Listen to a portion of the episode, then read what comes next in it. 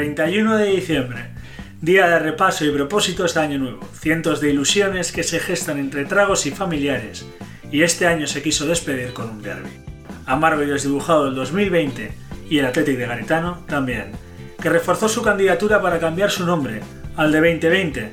Empiezas esperanzado, recibe el golpe a las primeras de cambio, pasa el tiempo, un sí pero no, cuando toca pasar página nos recuerda que aún queda mucho para mejorar, y el derby 2020-0, Real Sociedad 1. Aquí seguimos, a la espera del cambio. ¿Será con el nuevo año? No lo sabemos. Bienvenidos a Cocinando Goles Rojiblancos, Datos y Fútbol, unidos por el Athletic.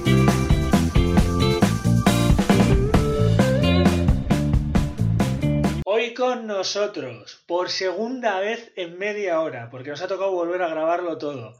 En mi mano izquierda, el Gary Repeat. Soriona otra vez, Gary. ¿Qué tal estamos? Es que ricasco, yo soy Urte Berrión a todos. Esto es la primera vez que decimos Urte Berrión a la misma persona dos veces en media hora y estamos serenos. Esto es la hostia. Sí, sí, pero como tú dices, las segundas partes siempre fueron buenas, así que no hay problema. Que la única buena segunda parte es El Padrino 2, pero a mí me encanta que seas tan positivo que es el único que ve el verde en el campo del Athletic. Y a mi lado derecho. Sí, hay que ser, hay que ser positivo porque lo que son el equipo no vemos luces verdes en bueno, tú ya sabes, yo sé que para ti esto es como una autopista alemana, para adelante y kilómetros por hora. En mi lado derecho, como estaba diciendo, pues cómo no, desde Ecuador City. El amigo que en Guayaquil no pudo celebrar su victoria deseada el día 30, así que hoy se ha presentado sereno, con mala voz, pero con ganas de hablar bien fuerte. César, aupa ahí. Hola Josu, hola Gary, ¿cómo están? Eh, feliz inicio de año eh, para todos. Ya sabes, César, se agradece que lo digas con tanto cariño y amor. Sí, tranquilo, ¿verdad? Parece. Yo no sé, no le has preguntado por el gritómetro, Yosu, pero parece que está tranquilo, si ¿no? A César le pones en las películas de arma letal, él sería, yo creo que sería el personaje de Mel Gibson. Este tío no se altera jamás, ¿eh? Eso es, es Iceman. Sí, sí, ya te digo que es Iceman, como Bennett, el rapero.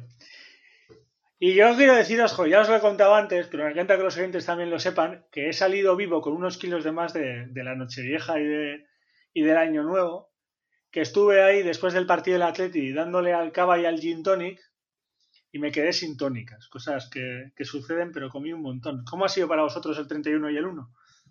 Para mí, laborable, tengo que decirlo, sin, repetirme. El 31 de diciembre tengo que poner mi queja absoluta al horario en el que el Atleti jugó el partido. No me parece de recibo que se juegue un 31 de diciembre, día laborable, a las 2 de la tarde, cuando la mayoría de los aficionados o los sortudos aficionados eh, estamos trabajando, ¿no? Sí, algunos se libraron y se fueron directamente a beber porque cerraban los bares a las 6, pero no sabían muy bien las jugadas. Pero para quejarse, para quejarse de horarios está el César, ¿no? César, que a ti te pilló mojando el churro, ¿no? ¿O qué? Eh, pues sí, el horario malísimo. para ser entre semana, día laborable y además Aquí eran las 8 de la mañana cuando se jugó el partido. Entonces, mal, mal. Dicen también que cuando se arranca con, el pie izquierdo, el día acaba como, como acaba, ¿no? Y el Athletic venía con el pie izquierdo, mira cómo lo estoy uniendo, ¿eh, chavales? Venía con el pie izquierdo de la temporada porque veníamos de, pues de cinco partidos donde habíamos conseguido una victoria, dos empates y dos derrotas. Y oye, que la Real venía fatal también, pero pasaron muchas cosas antes de analizar todas esas cosas, pues yo quiero mis titulares, Gary. ¿Cuál, fue, cuál es tu titular del partido? Eh, mi titular es un Atleti sin rumbo no puede ante una, una Real Sociedad muy profesional. Ostras, muy profesional, como en la película de Herba. Hoy vamos de, héroes de acción. ¿Y tú, César, cuál es tu, tu titular? Y tu gritómetro, que siempre tenemos que hablar de él. Pues mi titular es una suma matemática y es cobardía más garitano igual cobartano. Que fue lo que Yo pensaba que ibas a hacer una suma matemática que es 11 10 más Williams igual a nada, pero bueno, ya hablaremos, que sé que quieres hablar de él más adelante. Pues Pues eso también va muy bien, ¿eh? me ha gustado. Pero bueno, yo no soy de los que piensan así, solo, solo tiro datos. Y datos hay muchos antes del partido. Hay uno que le gusta mucho a César y es el de los últimos cinco derbis. Que nos veníamos aquí bien plantados porque la Real no lo estaba haciendo bien, pero esos cinco derbis nos decían algo que luego acabó sucediendo, ¿verdad, César? ¿Cuál era ese dato? Pues sí. Lastimosamente, de los últimos cinco partidos, la Real Sociedad había ganado cuatro y solamente uno el Athletic y ahora de los últimos seis ha ganado cinco la Real Sociedad. Entonces, de mal, en, de mal en peor. Sí, ese dato, ese dato es terrorífico, ¿eh? O sea, si lo pensamos en frío, ese dato es para, para ir a Ibai Gani y decirles, oye, ¿qué está pasando aquí? Una cosa es perder partidos, otra cosa es perder partidos ante la Real Sociedad. ¿eh? Yo solo digo que en lugares como en Argentina, perder el clásico tantas veces es motivo de despido. Me acuerdo cuando el Atlético Madrid ya 10 años sin poder ganar al Real Madrid. Aquello tuvo que, esa década tuvo que ser insufrible, ¿no? Pues más o menos está pasando parecido aquí. Sí, nos están dando la vuelta y luego hablaremos de cuál es nuestra posición real ahora mismo entre los equipos vascos, porque igual no es la que nosotros creemos. Y es que la Real venía en una situación complicada, con tres derrotas seguidas, Gary, pero tampoco, tampoco era tan mala si lo pensamos, ¿verdad? No, a ver, en, en, cuanto a números, sí que es verdad que de los últimos nueve partidos, pues la Real Sociedad no, no había conseguido la victoria en ninguna, ¿no? Se podía, estaba en un bache, ¿no? Eh, la realidad nos decía, los que habíamos visto algún partido de la Real Sociedad, que el equipo estaba jugando bien, lo que pasa que no estaba materializando las ocasiones que tenía. Es decir, seguía jugando bien, pero no lo estaba traduciendo en puntos, ¿no? Ese, ese buen juego. Podía deberse por, por, dos circunstancias, ¿no? Una, porque no estaban descansando lo suficiente, estaban en una vorágine de partidos martes, miércoles entre la UEFA, la Copa y la Liga. Y dos, que tenía dos de sus jugadores clave, que son Silva y Arzaba, lesionados, ¿no? Uno de ellos ha vuelto contra el Atleti y al minuto 5 ya, ya se dejó notar. Sí, que el amigo Yarzabal llevaba ocho partidos sin jugar y ya hemos hecho las matemáticas. Y claro, haciendo matemáticas llega el planteamiento del partido. César, ese planteamiento que antes en nuestro recording que se ha perdido por los mares de, del ultramundo y de la cuarta dimensión, hablabas que no te gustaba nada. ¿Por qué no te gustó el planteamiento que planteó, valga la redundancia, redundancia perdonar, nuestro amigo Garitano? Porque, en primer lugar, era un clásico. Y los clásicos a la gente le gusta ganarlos. Y lo segundo y lo principal es que eras local, no eras visitante. Y esta tendencia me preocupa mucho viendo hacia el horizonte de este año de la, de la final de la Copa del Rey. O sea, es algo que, que se tiene que tomar en cuenta y es algo que se debe mejorar muchísimo. Hay... Pero ¿qué fue en particular? ¿Qué exactamente te rechinó? Porque sí, nos estás diciendo las generalidades, pero que digas, ¿por qué hizo esto? ¿Por qué colocó a esta persona aquí? ¿Qué es lo que te rechinó? A ver, me molestó mucho otra vez que Williams esté en banda derecha y que esté perdido durante todo el partido. Todo, lo, todo el tiempo que él jugó y especialmente la primera parte que pudimos observar cómo él deambulaba por la cancha porque no jugó, no jugó fútbol, no, sé qué hizo.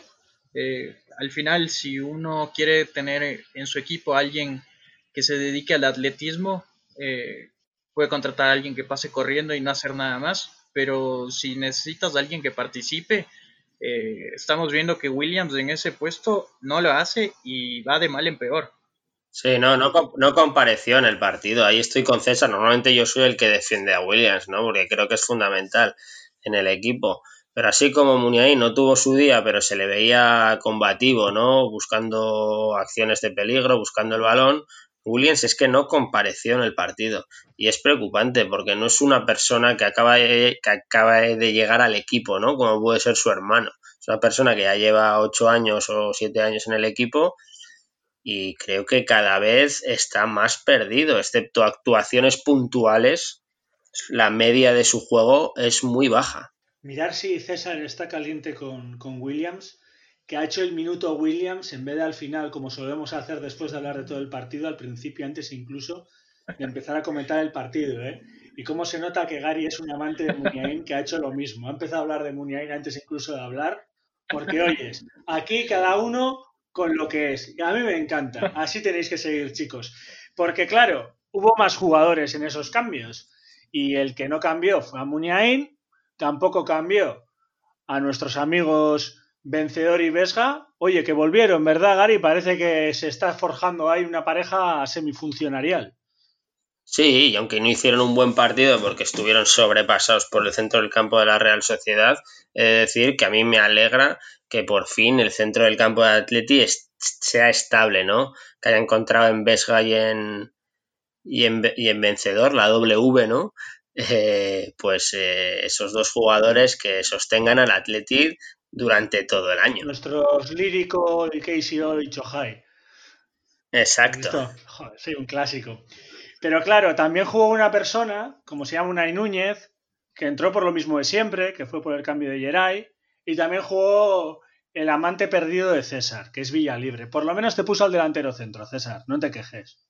Sí, pero un, segundo, yo de decir que sí que es verdad que mete, mete a Villalibre en el centro, en, en la delantera, pero que ese, ese cambio que es por William realmente es por De Marcos, ¿no? Porque a Williams le deja caer en la banda derecha, en la banda derecha y sale del equipo de Marcos con el gran partido que había hecho la semana pasada.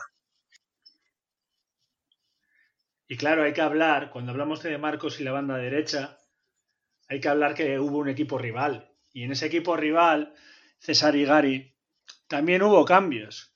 Y entró alguien del que ya hemos hablado, en esa banda, que se llamó Yarzábal, y entró otra persona de la que también quiero hablar después de hablar de Yarzábal, porque entró nuestro amigo Guridi, y Gary eso no se lo esperaba nadie. Sí, planteamiento exquisito de, de Imanol Alguacil, ¿no? Le ganó la partida eh, a nuestro garitano o cobartano, como dice César, totalmente, ¿no? Eh, yo pensaba que la baja de, de Silva la iba a cubrir con, con su jugador franquicia en estos momentos, que es eh, Merino. ¿Qué es lo que hizo Alguacil? Fue sacar a un chaval de la cantera que el año pasado jugaba en el Mirandés, que es Guridi, que no había jugado prácticamente ni un minuto hasta ahora y, le sacó concretamente en el sitio de Silva, a pesar de que Guridi es un jugador que juega en el sitio de, de Merino, que es medio centro puro, ¿no? Y me sorprendió, me sorprendió gratamente eh, un punto a favor de, de Imanuel Alguacil y muy malo para el Atleti.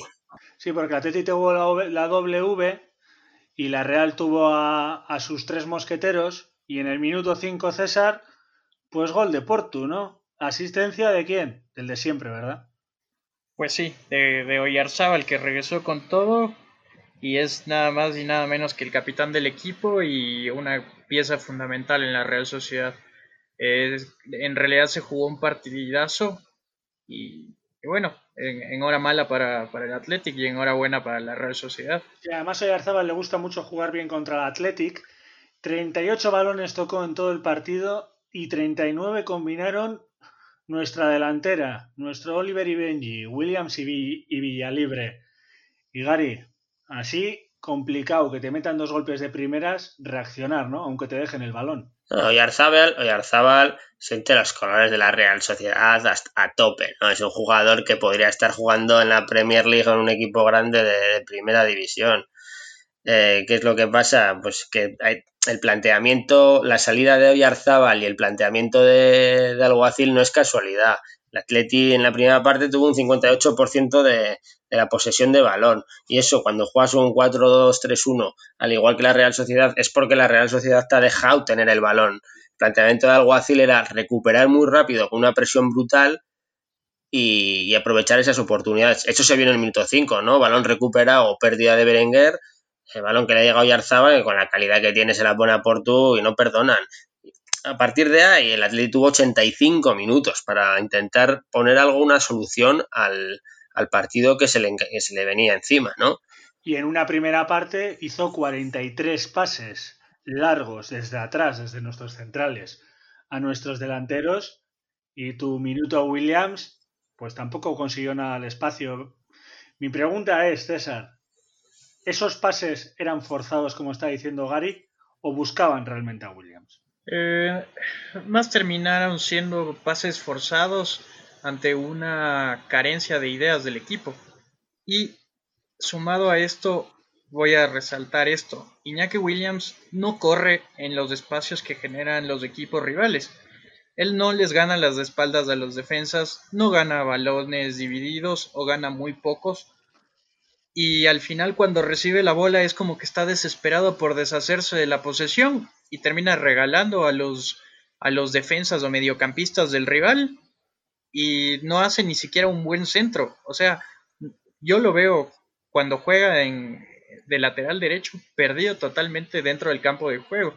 Y en realidad creo que, eh, bueno, me da, me da pena por Berenguer que, bueno, él perdió la bola y que terminó en, en el gol de la Real Sociedad, pero el equipo tuvo en realidad 89 minutos contando con el tiempo extra para tomar otra actitud, para cambiar, para generar jugadas, y el equipo no generó nada, nada, de lo que vimos no hizo nada. Claro, César, pero para generar estaba el que tampoco tuvo el pobre que estar en los espacios, sino se tuvo que encontrar su propio espacio, perdonar, en nuestro campo, que era Muniain.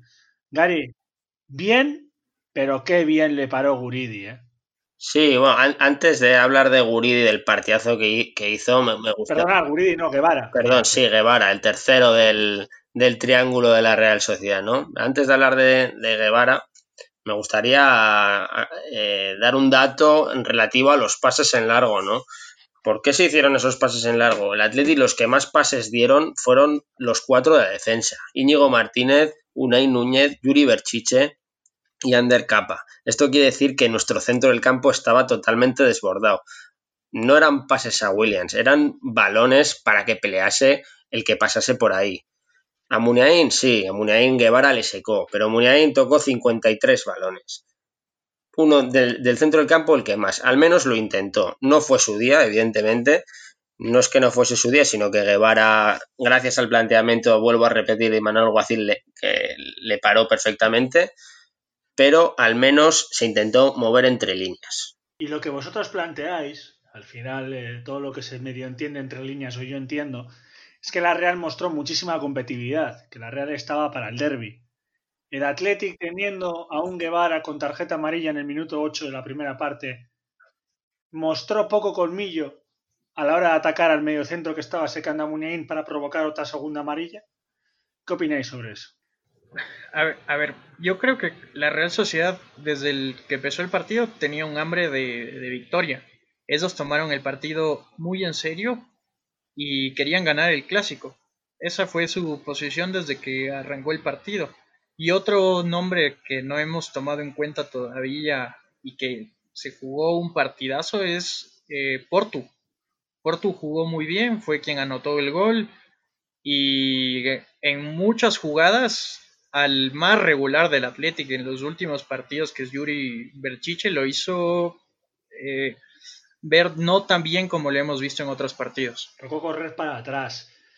Y llegó la segunda parte, Gary. Y en la segunda parte, nuestro lateral izquierdo que corría para atrás y para adelante, pues tenía el balón cerca porque en los primeros minutos un 62% de posesión de nuevo, ¿verdad? Sí, pero vuelvo a repetir, no es, no es casualidad o que el Atleti estuviese apretando a la Real Sociedad como para tener un 62% de, de la posesión de balón, ¿no?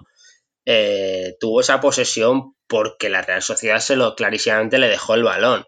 Es más, si miramos los tiros que hizo cada, cada equipo, es decir, eh, en la segunda parte, es decir, que si la posesión del Atleti se tradujo en peligro, es todo lo contrario. El Atleti hizo tres tiros, mientras que la Real Sociedad hizo nueve tiros en la segunda parte, ¿no? El Atleti no sacó ni un córner en la segunda parte, mientras que la Real Sociedad sacó dos córneres. Es decir, la posesión del Atleti era totalmente ficticia lo que estamos diciendo en dos palabras es que fue Merino el que sin tener el balón controlaba el tempo del partido. por supuesto, Merino fue a muy señor del, partido. Sí que es verdad que estuvo muy bien rodeado por Guevara y Guridi. Guridi sorprendentemente, Guevara ya lo conocíamos más, pero Miquel Merino está a un nivel que maneja los partidos, ¿no? Se le ve, se le ve llevar la pauta del partido perfectamente. Y decían César que Guardiola ganaba los partidos desde el medio del campo. poblándolos y con mucho arte y ensayo. Y el Athletic en el minuto 56, pues casi que cambió el medio del campo, porque metió a Sancet, metió a Unai López y metió a Morcillo. ¿Cómo vistes esos cambios? Y sí, uno de los cambiados fue tu amigo Williams.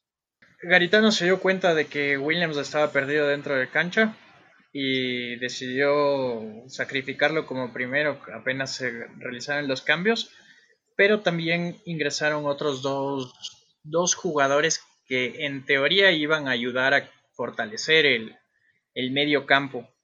Lastimosamente no fue así, yo no lo, yo no lo vi así y o sea, si vemos netamente las estadísticas del segundo tiempo, ya con los cambios realizados que fueron los tres primeros apenas 10 minutos después de haber iniciado la segunda parte, lo único que fue superior el Athletic es en posesión del balón, que con eso no se ganan los partidos, y en tarjetas amarillas recibidas, que son dos datos pero brutales.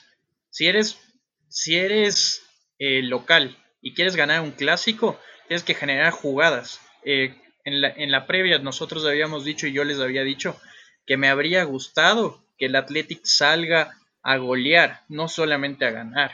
Bueno, César, en tu contra tienes a Clemente, que él decía que la única manera de ganar este partido era ensuciando el partido. Y ahí el amigo Unai Núñez lo intentó, porque estaba Gary Unai Núñez un poquito nervioso ayer, ¿verdad? Sí, pero no se le puede. A ver, bueno, es un jugador de primera división y de la plantilla del, del ¿no? Y se le presupone que tiene que tener esa, esa calma para jugar estos partidos, ¿no?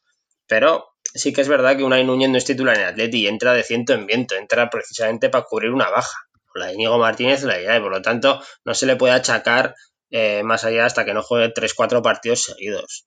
En cuanto a los cambios que hizo Garitano, que me gustaría decir que Garitano cambió totalmente las dos bandas, ¿no? Quitó a Berenguer y a Williams y sacó a Sanced y a Morcillo son dos jugadores, son jugadores totalmente diferentes, ¿no? Berenguer y Williams se basan más en la velocidad, mientras que Sancet y Morcillo son dos jugadores, lo poco que hemos visto tanto a Morcillo como a Sancet, que les gusta jugar más al pie, tirar eh, desmarques por dentro, es decir, que Garitano cambió la estructura de ataque del equipo. Lo que no sé, y me queda la gran duda, que casi os la pregunto yo, es si lo hizo adrede o lo hizo porque, o sea, estaba buscando eso, Garitano, cambiar la, estructura de ataque del equipo o simplemente cambió jugador por jugador viendo a ver lo que podía pasar. Es que a mí no me parecieron cambios que en ese momento habría que hacerlos. Eh, a ver, por lo que hemos visto de Garitano de los últimos partidos y cómo planteó ayer, eh, hizo los cambios porque dijo tengo que hacer algo para que parezca que estoy muy metido en el partido y a ver qué tal me sale. A mí me dio esa idea. A ver, yo os voy a dar mi opinión. El cambio de Unai López yo lo tengo claro porque fue. Eh, le asustó la tarjeta amarilla de vencedor. Eh, creía que tenía que seguir con esa estrategia porque Muniain estaba completamente vencido a, la Real, que incluso con el cambio que tuvo la Real de amigo Guevara, pues también le seguían defendiendo muy bien, así que hizo un hombre por hombre por eso. Por desgracia le salió mal, se lastimó Unai López, y si ya de por sí teníamos el medio campo vendido, se vendió más. Los cambios de Sancet y Morcillo. Morcillo, porque en su momento le dio una posibilidad diferente a banda, a banda cambiada y quería que Capa subiera su banda derecha, porque ahora hay un dato que os voy a dar, y es que Capa, chicos, no pasó de nuestro campo en todo el partido. No pasó, obviamente pasó un par de veces, pero la mayoría del tiempo lo pasó en nuestro campo y ese no es el capa que quiere, que quiere Garitano y creía que con un morcillo que se metía al interior dentro de ser extremo iba a conseguir algo, así que yo creo que lo hizo por ese lado. Y lo de Sancet, porque ha llegado un momento en que Sancet empieza a jugar minutos o se acabó. Porque tiró a la banda izquierda a Muniain, donde yo creo que fueron los peores minutos de, de en todo el partido, después incluso haciendo un grandísimo partido. ¿eh? Ojo, que quiero, quiero dejarlo claro. Sí, pero a, a Morcillo lo saca contra Nacho Monreal y contra Miquel Merino en esa banda. Quiero decir. Que Nacho Monreal es lentorro, pero. Sí, pero las coberturas de Miquel Merino en esa banda son brutales. Por lo tanto, quiero decir que si que lo estábamos pidiendo que le pudiesen la oportunidad a Morcillo a pierna cambiada, pero creo que no era el partido ni el minuto ni el resultado en el que iban para darle esa oportunidad a Morcillo a pierna cambiada que no le habíamos visto jugar en lo que iba de temporada todavía. No creo que fuese el minuto de hacer pruebas. No, no, yo he querido poner, eh, poner la lógica detrás de Tubo Garintano, ponerme en su piel. Posiblemente no fueron los cambios acertados, pero si hay que hablar de algo, es que tal vez, y lo iba a decir más adelante, pero lo voy a decir ya, tal vez hay que empezar a admitir por parte de nosotros los socios hinchas del Athletic Gary que ya no somos el primer equipo de Euskadi y que la Real línea por línea y en cambios nos gana. No, no, no estoy de acuerdo. Siento, siento mucho decírtelo, Josu.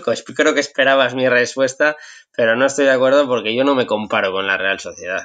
La Real Sociedad juega una cosa o tiene una política, voy a dejarlo ahí, que nosotros no la tenemos. Nosotros jugamos con nuestras armas estamos muy orgullosos de nuestra política. No voy a abrir el debate, evidentemente, porque no es ni el momento ni el lugar, pero nosotros estamos orgullosos y jugamos a otra cosa, ¿no? A otro... Pero está por delante en la clasificación y ahora mismo para mí es el equipo vasco top de los dos que hay. Es mi opinión y sí, me gusta ser polémico, pero es como lo pienso.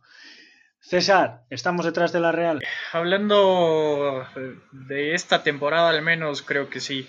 Lastimosamente la Real Sociedad ha dado eh, pasos hacia adelante, han decidido bien en algunas contrataciones, además de, tener una estructura muy fuerte dentro de su institución que, les ha permitido crecer. Eh, básicamente eso es lo que han hecho. Han crecido, han mejorado, se han consolidado y, y bueno, a ver cómo, a ver cómo terminan el año. Y sí, yo tengo que decir que lastimosamente en el actual momento el Athletic pasa a ser el segundo equipo más importante de Euskadi. Claro, porque así hablamos de alternativas, que es lo que pedía Gary en el banquillo, que no fueron las alternativas adecuadas, yo he dicho que no había, y es que hubo una alternativa que por desgracia, como ya he repetido antes, se lesionó, que fue Unai López, entra Raúl y vienen más partidos que el copón y se nos ha quedado afuera el mediocentro que no jugaba, pero duele que se nos quede y mi pregunta es, Gary, ¿y el otro medio centro? ¿Por qué no lo sacó? ¿O es que le estábamos quitando la titularidad y ya el puesto a Dani García? No, ni mucho menos, lo dijimos la, semana pasada. Dani García es, eh, no es, igual no es titular en este equipo actualmente, pero es un jugador muy aprovechable. Y cuando vienen mal dadas, eh, Dani García ha demostrado que tiene carácter y que tiene posibilidades de, tirar del equipo, ¿no?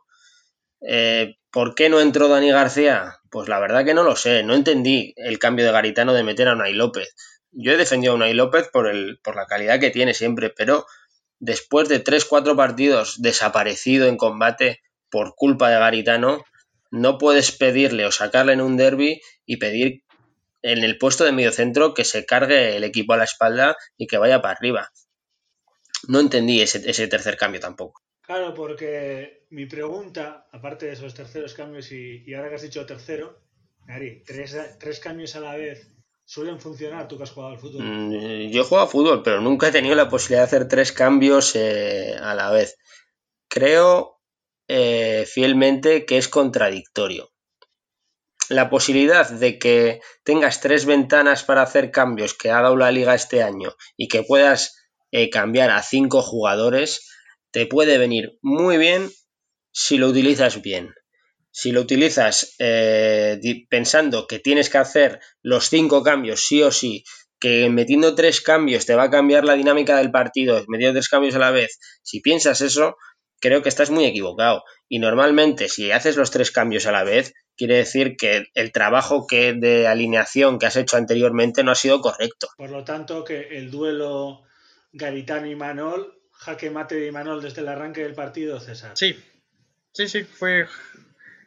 A ver, de entrada fue jaque, con el gol fue jaque mate, y durante el partido, por suerte para nosotros, no terminó con un con un marcador más abultado. Volviendo al tema de los cambios, a ver, si tú ves el partido y eres cualquier entrenador, cualquier entrenador del mundo, no solamente del Atlético, si tú ves que no funciona, ¿por qué haces cambios hombre por hombre? Es una estupidez. No puedes plantear así los partidos. Si juegas los partidos con cobardía de entrada. Les transmites eso a tus jugadores y después, durante el partido, ves que no funciona y haces cambio hombre por hombre y no haces absolutamente nada para cambiar el esquema y para mejorar, es culpa del entrenador, es enteramente culpa de Garitano la culpa. Y, y tú, César, poniéndote en la piel de Garitano, ¿qué cambios hubieras hecho? Porque hay que ver también la plantilla que tenemos. Claro. Pues mira, si no, si no funciona, ¿qué habría hecho yo? Yo habría puesto a Iñaki Williams junto a Libre adelantado. 4-4-2. Y habría cambiado a Berenguer por Codro. Y Además, en la previa se nos había se nos había vendido la idea también de que había la posibilidad de que un tal Nico Williams, que juega bien en ambas bandas, podía hacer su debut. ¿Por qué no jugar con tres delanteros al final y obligar a la Real Sociedad a estar mucho más metida atrás? Al final esos tenían la facilidad de que cualquier recuperación del balón o de los pases que salían directamente de la, de la defensa del Athletic recuperaban el balón y salían inmediatamente a, atacar. Entonces, en tres o cuatro pases terminaban en una opción clara de gol. Mm, yo, no estoy de acuerdo del todo con César. Eh, creo que el planteamiento de, Alguacil pasaba por ganar el centro del campo y si encima metemos más delanteros y quitamos centro del campo ya no nos iban a arrollar, nos iban a pasar por encima con el Isaac en punta corriendo, nos iban a pasar por encima. Yo creo que ha llegado un momento en el que a veces eh, tenemos que dar un paso atrás como, como hinchas también y plantearnos hasta qué puntos estamos viéndolo con ojos objetivos o con ojos de hinchas ya el, juego del Athletic. Porque yo personalmente creo que Garitano no tenía más y no tiene más en el banquillo que los cambios que hizo. O sea, eh, variantes tácticas no podía proponer más que los que hizo. Le salió bien, le salió mal final creo que tenía enfrente a una persona, ya lo ha dicho Gary, que es un espectáculo, o lo demostró ser un espectáculo por lo menos en este partido como entrenador. Lo, demostró porque mm, no era de mi agrado Manuel Alguacil, pero me demostró que es buen entrenador. No le puedo poner un cero a Garitano, porque le tengo que poner un 10 a Imanol, o sea, no le quiero quitar ni un gramo de, de, pues, de lo que se merece Imanol, y mira que parece que soy muy, muy de la Real hoy por lo menos, pero no lo soy tanto, os lo prometo. Pero creo que me deis vuestro sartenazo y vuestro marmitaco. Y creo, porque me ha dicho un pajarito que es muy mayor, que se llama Gary, hoy le va a costar dar el marmitaco. Así que quiero que él dé su, su marmitaco. Marmitaco, el marmitaco es difícil, porque no el, el en conjunto no hizo un buen partido. Más, más allá de que jugó mal, creo que jugó mal eh, porque la Real Sociedad jugó muy bien. El marmitaco se lo voy a dar a, a Iker Muniain una semana más eh, hizo 53 pases, lo intentó, le echó punto honor, no le salió nada, pero es que a ninguno de los 11 o de los 15 que jugaron le salió nada. El sartenazo podría ser eh, más fácil, ¿no? Porque ninguno jugó bien. Por eso mismo, cuando ningún jugador juega bien, el sartenazo se lo tengo que dar a Garitano. Y ahora, César, te dejamos dar el marmitaco y el sartenazo, y el tuyo, si quieres, va de revés y con fuerza tu sartenazo. pues el el marmitaco se lo daría a Iker Muniain, que al final es el capitán del equipo. Eh, pues vemos siempre compromiso con, los partidos que juega, luchador. Eh, tuvo, a pesar de estar tan marcado, tuvo mucha participación en pases y, jugadas, las pocas jugadas que generó el, el Athletic. Y el sartenazo quiero que lo compartan dos personas específicamente, las dos que hemos venido bueno, que yo he venido diciendo por más de un mes y que ya a estas alturas me, colmaron la paciencia y, creo que el uno debería ser directamente mandado a la plantilla suplente o suplente del suplente y el, y el otro eh, un jalón de orejas de la directiva o váyase de aquí. Eso es, es, esa, esa es mi opinión. Y, creo que, como tú dijiste, si era con Viada, del un lado le daría sartenazo a Williams y de regreso y con muchísimas ganas al cobarde de Gaitán. Hoy la verdad que César ha arrancado el año bastante faltón, ¿eh? Parece el materachi de los comentaristas, ¿no? Está dejando títere con cabeza y eso que a nosotros no nos gusta eh, esa agresividad, pero bueno, es lo que hay. La palabra cobarde ha salido varias veces, pero es César y sabemos que su gritómetro está donde está.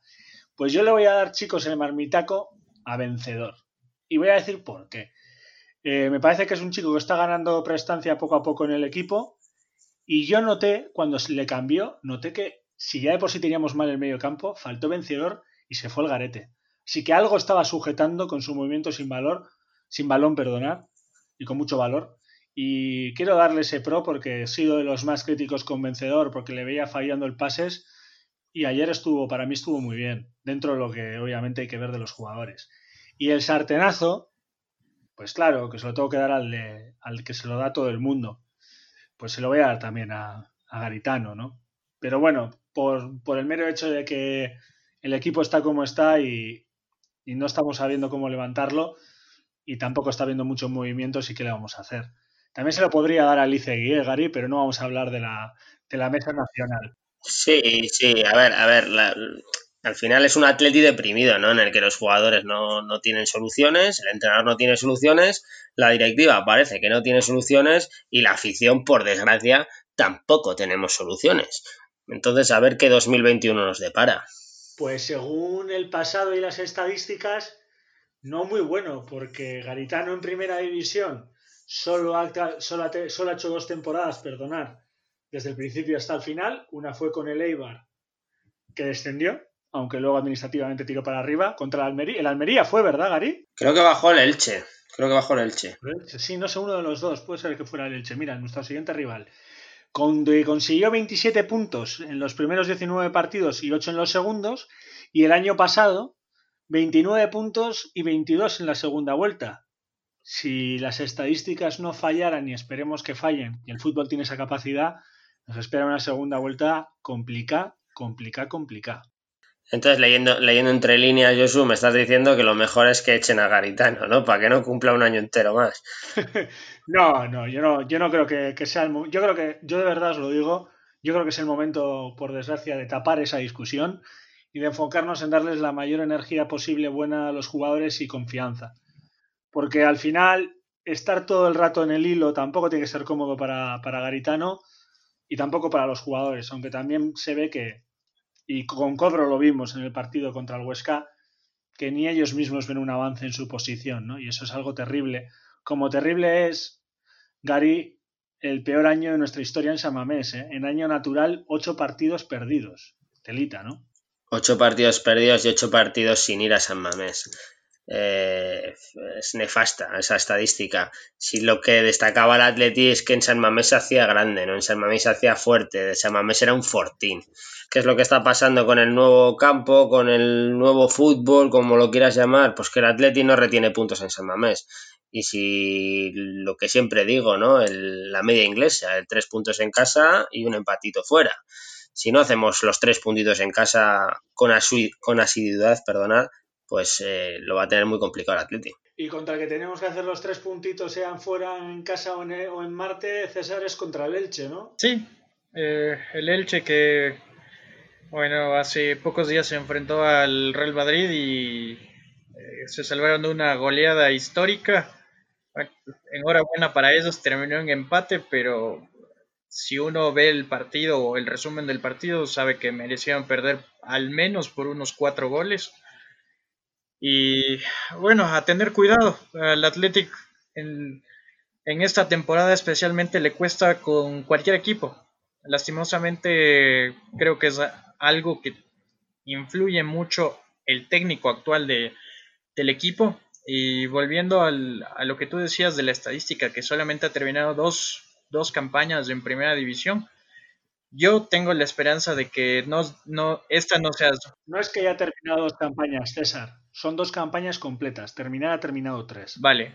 Las dos campañas completas. Espero que esta no sea la tercera. Yo creo que si a él le va mal en la Supercopa que está a nada de ocurrir de aquí a dos semanas, él solo debe marcharse por decencia con el equipo y con los aficionados. Si es que no ocurre eso, creo que sí, dirigencialmente tienen que eh, tomar una decisión y, mandarlo. Pero me estoy adelantando a todo lo que, lo que pueda ocurrir de aquí a dos semanas. Sabemos que el fútbol es muy cambiante y esperemos que él tome las decisiones adecuadas y que ataque los puntos débiles del Elche. Pues yo, pues, pues yo me voy a mojar un poco más. Si Garitano no gana los siguientes partidos, los dos siguientes partidos, o no o hace buenos partidos, eh, creo que no llega a la Supercopa directamente. Tiene dos partidos muy complicados, el Elche y el Barcelona. Pero como hemos empezado aquí a hacer rollo la bruja Lola, Gary, oye, que habrá que hacer el propósito del año nuevo antes de la porra contra el Elche, ¿no? ¿Cuál es el propósito del año nuevo como hincha del Athletic para ti? Para mí, yo creo que es un año de transición, es un año en el que lo vamos a pasar mal, pero siempre pienso que hay tres peores y no vamos a tener problemas en mantenernos en primera división. Y basándome en esa casuística,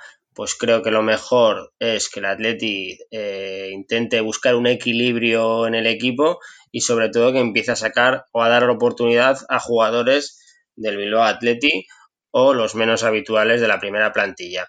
Es una época de renovación, hay que renovar el equipo, es, puede ser un año bueno para, para hacer esa renovación y tiene que aprovecharlo, tiene que aprovecharlo porque no es un año en el que vayamos a esperar grandes alardes. Sí que es verdad que jugamos la Supercopa, jugamos la final de la Copa del Rey, pero creo que a la afición a día de hoy no le motiva ninguno de los dos torneos. Lo que quiere es ver una mejoría en el, en el juego del Atleti y ver jugadores nuevos. Y el propósito de año nuevo del César, que yo ya he dicho que el mío es bajar los salarios, pero no porque nada contra de los salarios, sino porque los bolsillos fríos Luego complican. Venga, tu propósito de año nuevo. Dime que es ganar la Copa del Rey y no echar a Garitano, hombre. Pues mira, aquí se hacen algo que es muy tradicional en, el Ecuador, es que apenas llega eh, el año nuevo, uno come 12 uvas y hace unos deseos.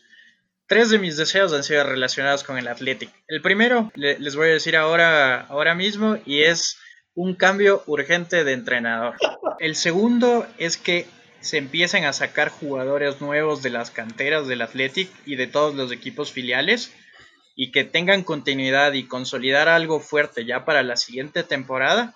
Y el tercero es que ganemos la Copa del Rey contra la Real Sociedad. Yo me conformo con que el Athletic mejore a corto plazo y ya veremos, porque si la mejoría seguro que viene asociada con, con alguna alegría. Bueno, como hoy aquí delante mío he tenido a la voz de la razón a mi izquierda la voz del fanatismo a mi derecha, la porra contra el Elche, ¿cómo va a quedar la voz de la razón en Atlético? Pues no lo sé, es difícil de, saber el resultado, ¿no? Pero voy a, voy a ser positivo y creo que, vamos a ganar 1-2. Eh, 1-2. La, la, semana pasada ya no acerté, pero creo que, que vamos a ganar 1-2.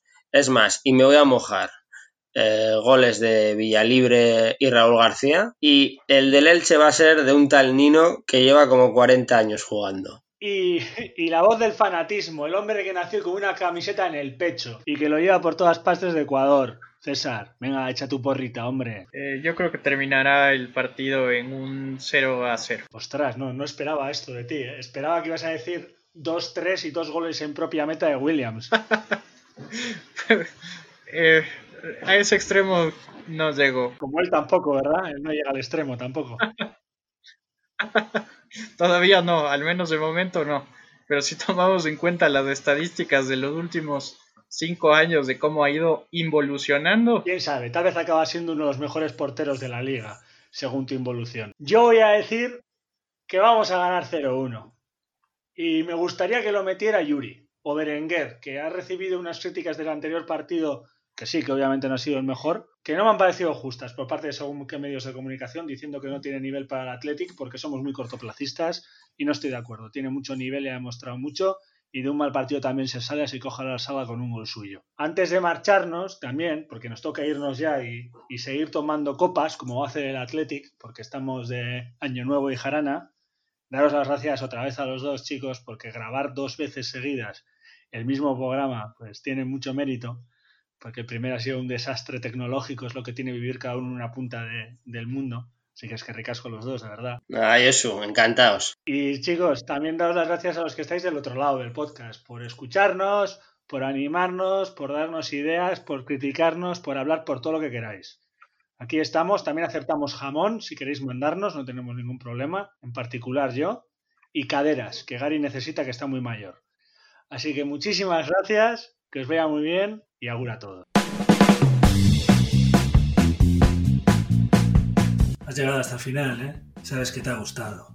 Así que si estás en Spotify, suscríbete. Que estás en iVoox, suscríbete y dale al corazón y déjate un comentario, hombre. En Apple Podcast, pues más de lo mismo.